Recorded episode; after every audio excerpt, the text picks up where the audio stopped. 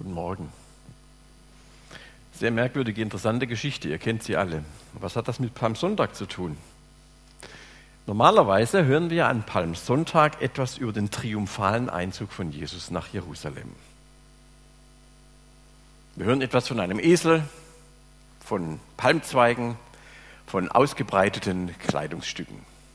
Soweit so bekannt. Und das ist ja auch ein schönes Bild.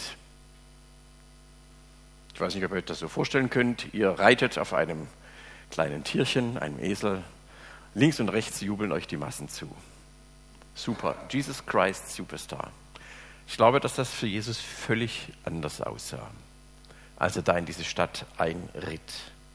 Inmitten dieser jubelnden Menge war ihm sicherlich bewusst, dass er keine Woche lang mehr zu leben hätte. Schwierig, das dann zu genießen. Klar, Jesus weiß das schon die ganze Zeit. Aber jetzt befindet er sich sozusagen auf der Zielgeraden.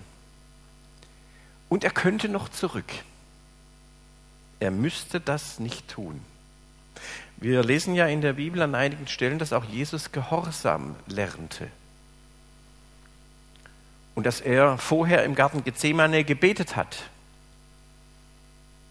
Heute würden wir sagen, ganz salopp, darauf habe ich keinen Bock. Alles bloß das nicht. Die Bibel sagt, lass diesen Kelch an mir vorübergehen. Ein Kelch, der Leid ausdrückt, der Schweres formuliert.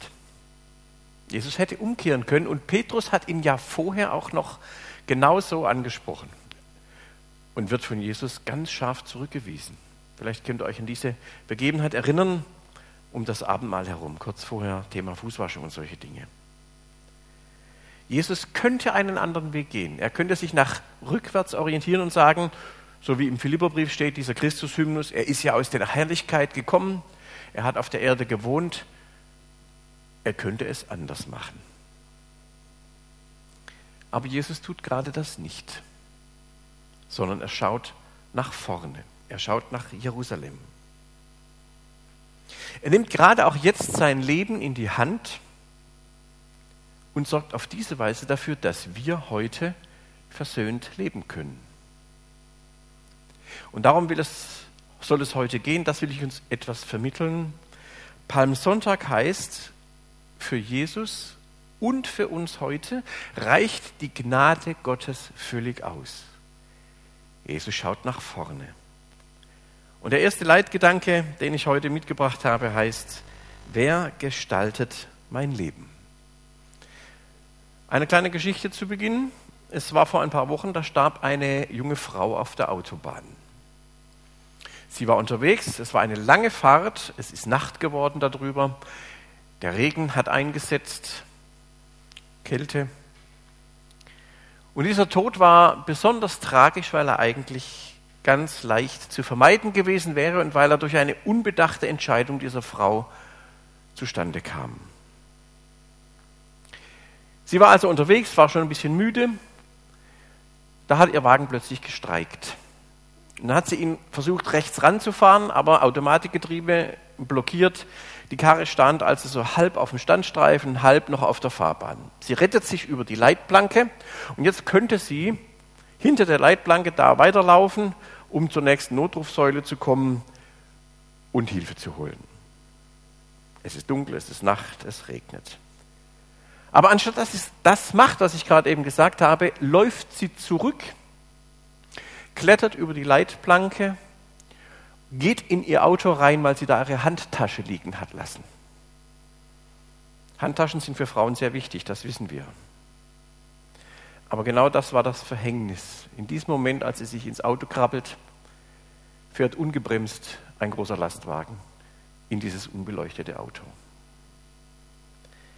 Es ist ziemlich tragisch.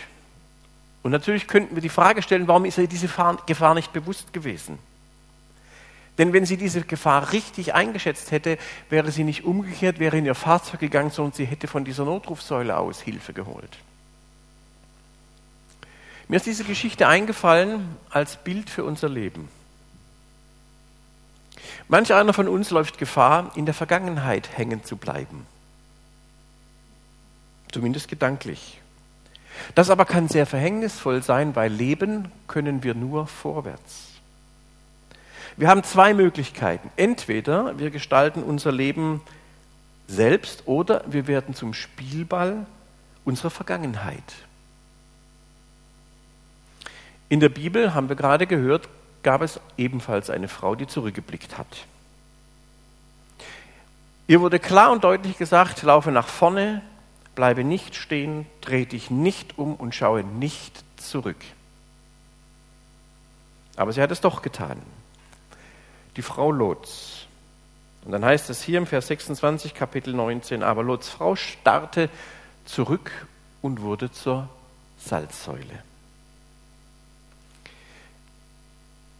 Als Bild, wer zurückschaut, kann in dieser Rückschau erstarren. Wird zu einer lebenden Salzsäule, die in der Gegenwart versteinert ist.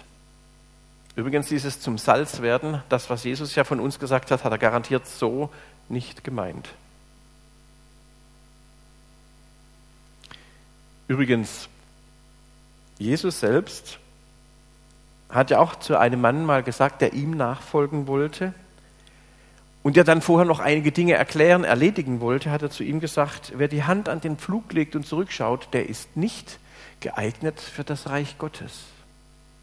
Wir können unser Leben nur vorwärts leben. Und natürlich ist das schneller gesagt als getan. Wenn jemand etwas Schweres erlebt hat in seinem Leben, dann ist doch klar, dass er sagt, innerlich, natürlich können wir leicht sagen, nicht zurückschauen. Aber wenn du weißt, was ich alles an Lebensschicksal mit mir rumschleppe, was bei mir alles schon gewesen ist, das kann ich doch nicht so einfach vergessen und hinter mir lassen und so tun, als wäre nie was gewesen. Und das ist auch verständlich. So einfach ist das nicht. Aber ich frage euch mal, welche Möglichkeiten haben wir als Menschen denn sonst? Wir können uns ja mit unserer Vergangenheit versöhnen zum Beispiel. Und das geht per se nicht so einfach nebenher, gar keine Frage. Und damit können wir aber unser Leben jetzt neu gestalten, gerade als Christ mit der Hoffnung von der Auferstehung her. Oder wir lassen es zu, dass die Vergangenheit Kontrolle über unser Leben jetzt hat. Was früher war, bestimmt ja stark wo wir heute stehen und wo wir hingehen. Aber es ist doch eines klar, wir können, niemand von uns, das Rad der Zeit zurückdrehen, wir können nur vorwärts leben. Um im Bild zu bleiben, Jesus setzte sich auf den Esel und ritt in die Stadt. Er schaute nicht zurück. Er war bereit, einen Weg zu gehen, weil ihm etwas ganz Besonderes klar war. Da komme ich gleich darauf zu sprechen. Und das führt mich zum nächsten Gedanken. Die Bibel zeigt mir, wie ich versöhnt leben kann. Jesus hätte allen Grund gehabt, misstrauisch, ärgerlich, beleidigt, gekränkt, verletzt zu sein, von dem, was er alles erlebt hatte mit den Menschen um ihn herum und was er noch erleben würde. Aber eine wesentliche Sache, die ich zum Beispiel aus der Bibel gelernt habe, ist, ich kann zu meinem Schicksal Ja sagen. Jeder von uns hat ein Schicksal zu tragen. Und Leute, das ist gar nicht so dramatisch, wie sich das anhört. Da muss jetzt nicht mal was Besonderes passiert sein, sondern mit Schicksal meine ich Erlebnisse und Situationen, die in unserem Leben so gewesen sind, die wir zum großen Teil noch nicht mal beeinflussen konnten. Wir sind dem Schicksal sozusagen ausgeliefert. Überlegt nur mal, wer von euch kann was dafür, dass er hier, die meisten jedenfalls denke ich mal, in diesem Land geboren wurde? Im Speckgürtel dieser Erde.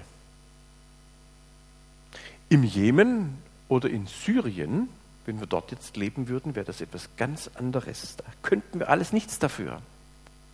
Was kann ich dafür, dass ich eine Schulausbildung genießen konnte?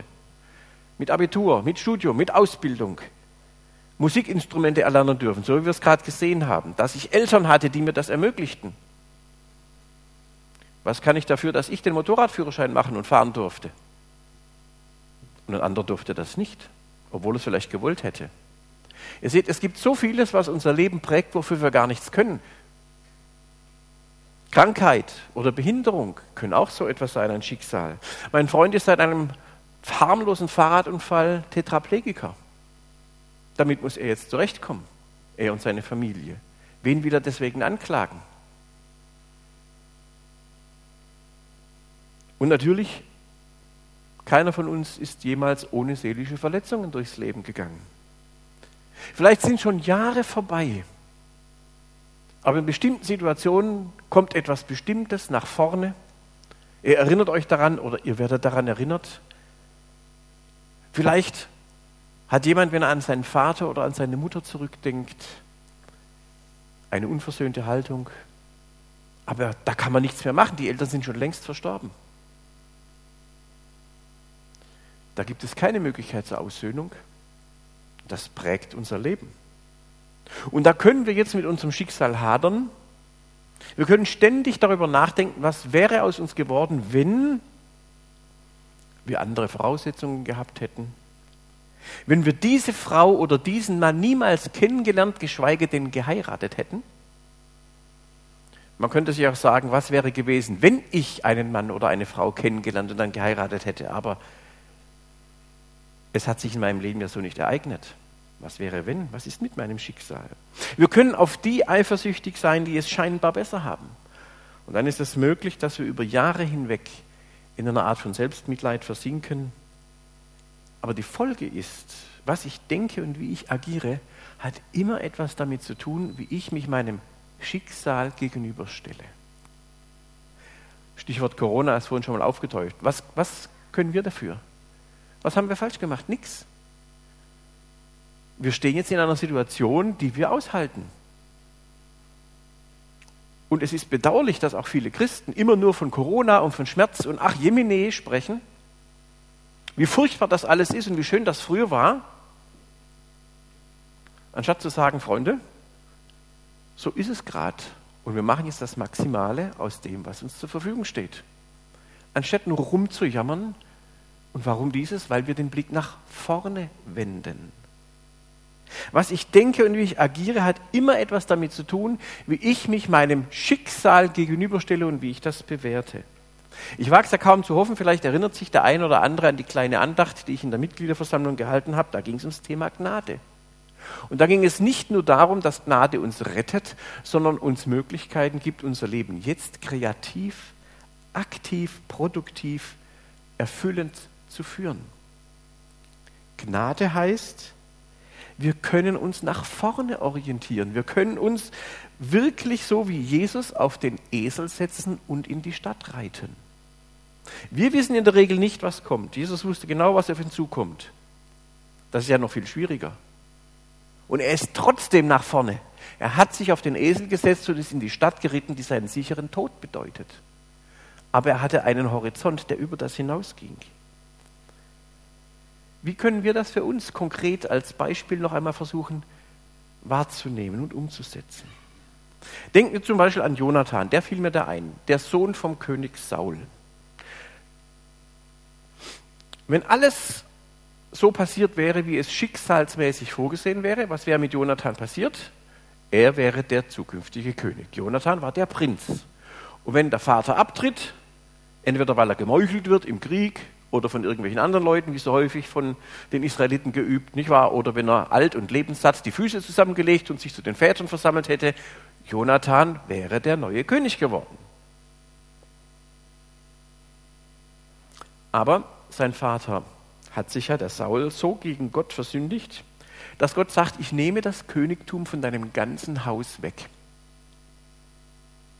Kann man also sagen, da stand der Jonathan in der Unterhose da. Nichts mehr mit Königswürde, nichts mehr mit goldenem Thron. Und da konnte er noch nicht mal was dafür, das war sein Vater. Da könnte man schon bitter werden. Aber es kommt noch schlimmer. Ohne dass Jonathan eine Schuld trug, wird jetzt sogar noch irgend so unbedeutender Hirtenknabe der zukünftige König. Was hat der denn dafür getan? Der wird da von seinen stinkenden Ziegen auf dem Feld hergeholt und soll jetzt auf den glänzenden Königspalast. Wie reagiert Jonathan? Wir wissen ja, sein Vater Saul wollte diesen Emporkömmling buchstäblich um die Ecke bringen. Und hier hätte Jonathan sicherlich gute Möglichkeiten gehabt, mitzumischen, bei dieser Intrige, bei diesem Komplott mitzumachen um sich aus Rache und aus Kränkung vielleicht daran zu beteiligen und den Königsthron dann trotzdem noch zu kriegen. Oder er hätte sich auch ärgern und in Selbstmitleid versinken können. Warum gerade ich? Warum der? und ich nicht. Und warum lässt Gott das zu? Aber was mir hier auffällt, Jonathan sagt Ja zu seinem Schicksal. Er akzeptiert, okay, nicht ich werde König, sondern David. Und mehr noch, zwischen Jonathan und David bestand eine tiefe Freundschaft. Also modern würde man sagen, das war eine Win-Win-Situation. Jonathan wusste, es hilft nichts, wenn ich bei dem bleibe, was wäre gewesen, wenn, sondern ich schaue nach vorne und gestalte mein Leben aus der gnädigen Perspektive Gottes. Weil ich bin überzeugt, dass dieser Gott auch jetzt noch da ist. Und auch wenn ich seinen Plan nicht verstehe, ich muss das ja gar nicht, dann kann ich doch mein Leben auf dieser Gnade meines Gottes aufbauen und mein zukünftiges Leben gestalten, weil es wird darin einen Platz für mich geben, an der Seite des Königs David, der mein Freund ist. Frage an uns, können wir das auch? Können wir angesichts des Lebens, wie wir es erleben, sagen, wir haben einen gnädigen Gott? Wir haben einen Heiland, der sich auf einen Esel setzt und nach vorne reitet, weil das die Zukunft ist. Seine Zukunft, sein Schicksal und unsere Zukunft, unser Schicksal. Der nicht zurückgeschaut hat, der sich nicht zurückgesehnt hat nach den Himmelswiesen in der Gegenwart seines Vaters, wo alles fein war, sondern gesagt hat, das ist mein Weg, denke ich jetzt. Wo ist unser Esel, auf den wir uns setzen können? Und deswegen als dritten Gedanken etwas konkret. Die Bibel zeigt mir, Gottes Gnade reicht aus. Es gibt im zweiten Korintherbrief eine Aussage, die habe ich jahrelang nicht gemocht. Da heißt es Vers 9 im Kapitel 12, zweiter Korintherbrief. Aber der Herr hat zu mir gesagt, du brauchst nicht mehr als meine Gnade. Denn meine Kraft kommt gerade in der Schwäche zur Geltung. Also das ist jetzt garantiert kein Bibelvers, den ich mir so ganz gern einrahmen würde und an die Wand hängte. Inzwischen ist das anders. Denn das Leben ist ja oft nicht so wie ein wunderbar eingerichtetes Designzimmer für die Webseite eines Online-Möbelhauses. Alles fantastisch eingerichtet, neue Möbel, Ton in Ton aufeinander abgestimmt. Der Flocati passt zu der Betonwand, nicht wahr? Der Kamin lodert so ein bisschen vor sich hin. Alles stimmt. Und sauber ist das, Leute, sauber, da liegt nichts rum. So ist das Leben nicht. Schaut mal in eure eigenen Lebenszimmer. Wie sieht es denn bei uns zu Hause aus? In unserem Herz, in unserem Lebenshaus. Da ist oft unaufgeräumt, da stehen alte Möbel neben neuen. Da müsste man mal wieder putzen. Die Bilder an der Wand hängen nicht ganz gerade und der Tisch wackelt ein bisschen. Auf diesen einen Stuhl wäre es gut, wenn sich kein Gast setzen würde. Der ist nämlich nicht so ganz sicher, falls überhaupt ein Gast kommt. Jesus reitet auf dem Esel in die Stadt und er weiß, für wen er reitet. Denn Jesus ist die Wirklichkeit gewordene Zusage aus dem Psalm 34. Da heißt es, der Herr ist nahe bei den Menschen, die im Herzen verzweifelt sind. Er hilft denen, die ihren Lebensmut verlieren. Er ist die Kraft, die in der Schwäche zur Geltung kommt.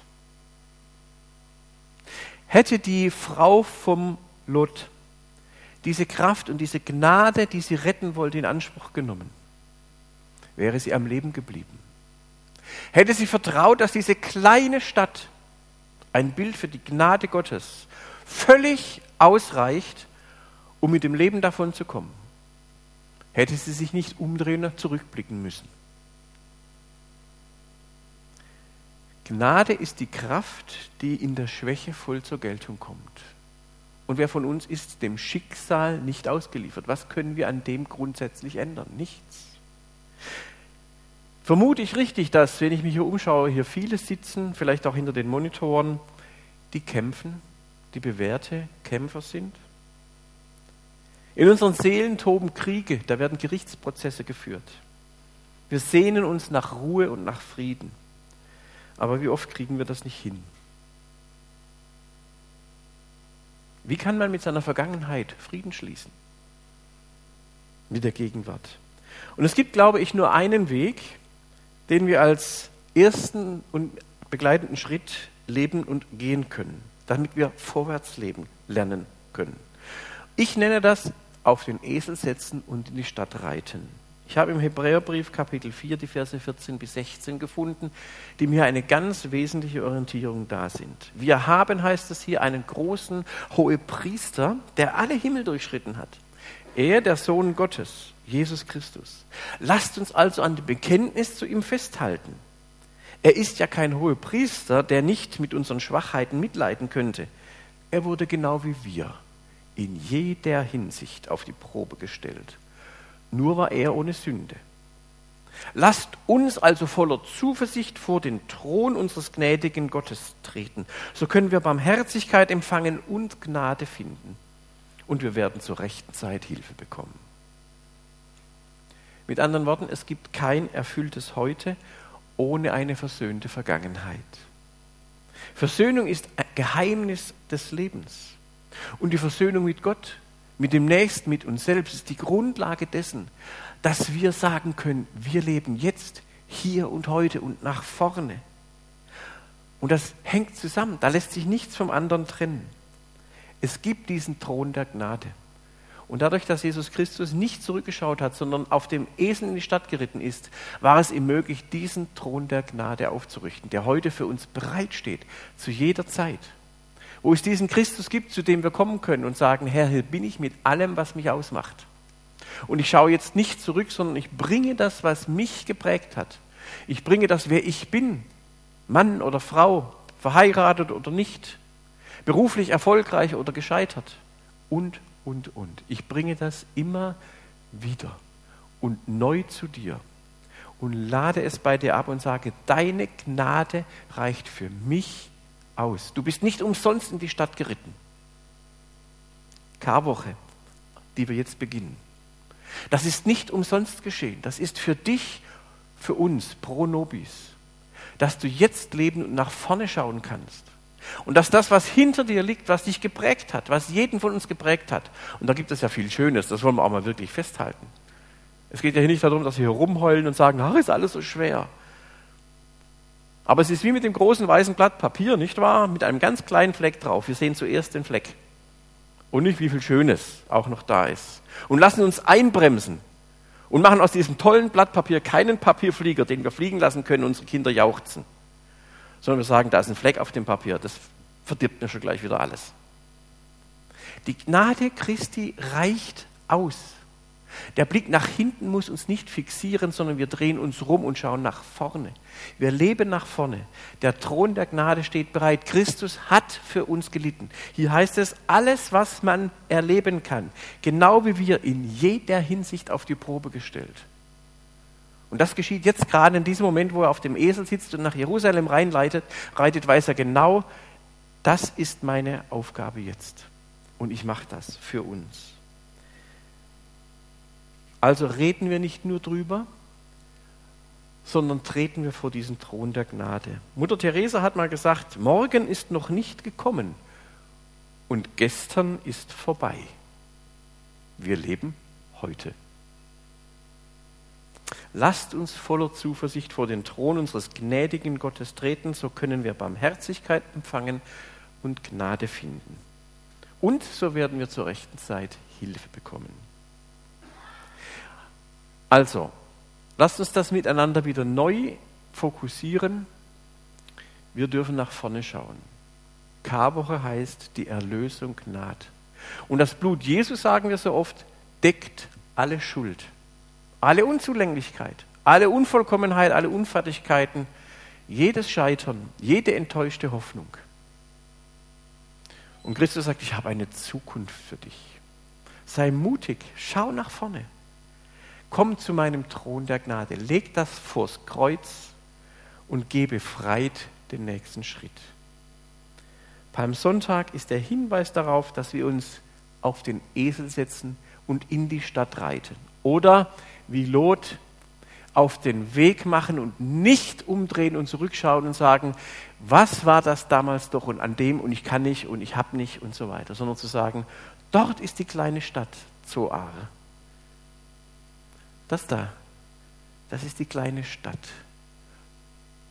Und das, das ganze Elend dieser Welt wird genau da getragen. Da leidet Jesus mit. Und er trägt unsere Vergangenheit, Leute. Er tut das. Aber das müssen wir ihm auch glauben. Wir können das nicht machen, dass wir mit unserem ganzen Schicksal, ganz neutral gesagt, immer wieder hingehen, das da schön ausbreiten und dann, wenn wir wieder weggehen, dann sammeln wir alles wieder ein und gehen dann fort. War schön, mal unterm Kreuz alles genannt zu haben. Nein, lassen wir es doch dort. Dafür steht es da. Und dafür haben wir jetzt die Karwoche vor uns. Gnade reicht aus. Und Gnade gibt diesen Raum von Freiheit. Freiheit heißt, wir dürfen leben. Und das ist die Botschaft von Palmsonntag über Ostersonntag hinaus bis heute. Gottes Segen dabei.